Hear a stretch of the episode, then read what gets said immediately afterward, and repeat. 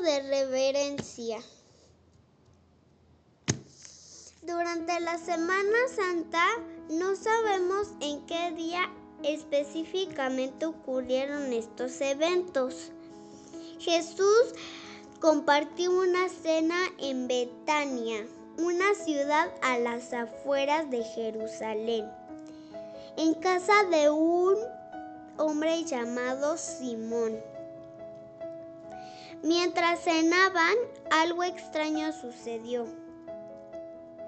Una mujer llamada María llegó donde Jesús con su tesoro más preciado, una botella de un perfume costosísimo.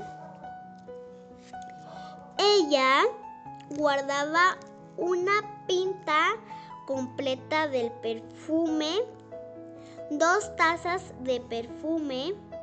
¿Quieres saber qué hizo con ellas? Rompió la botella, la derramó a los pies de Jesús y luego lo secó con sus cabellos.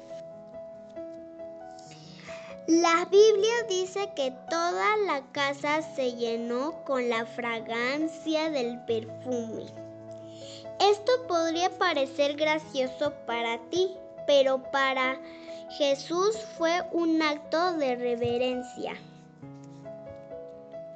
Esta fue la manera en la que María le demostró a Jesús cuánto le amaba. Ella trajo a sus pies su tesoro más preciado. Imagínate traer tu juguete favorito, algo que consideras muy especial y o todo el dinero que tengas guardado en tu alcancía.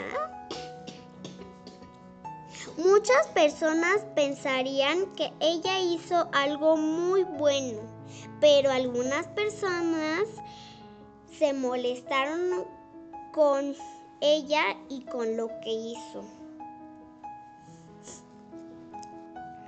Judas Iscariote uno de los discípulos de Jesús pensó que ella estaba desperdiciando el perfume. También dijo que ese perfume debía costar mucho dinero. Y tenía razón. Costaba el salario completo de un año que una persona podía ganar en su trabajo. Además, dijo que debieron vender el perfume y con el dinero con el dinero ganado darle comida a los pobres. Ahora bien, es bueno darles dinero a los necesitados, pero Judas no decía esto porque era bueno. Lo decía porque era egoísta y realmente quería tomar el dinero para sí. Fue entonces cuando Jesús le dijo a Judas y a todos los que allí se encontraban que María estaba entregando un preciado tesoro. Ella guardaba ese perfume para el día de su muerte. Nadie lo entendió, pero Jesús sabía que en los próximos días sería crucificado. Además, él conocía el corazón de María y sabía que ella había derramado el perfume por el gran amor que sentía hacia él. Jesús anhela que llevemos lo mejor de nosotros ante Él. Así como María le entregó lo más preciado. Él quiere que les que le entregues aquello que más atesoras. Esto no significa que le tienes que entregar tu mejor juguete de Legos o tus libros favoritos. Él quiere que le entregues tu corazón.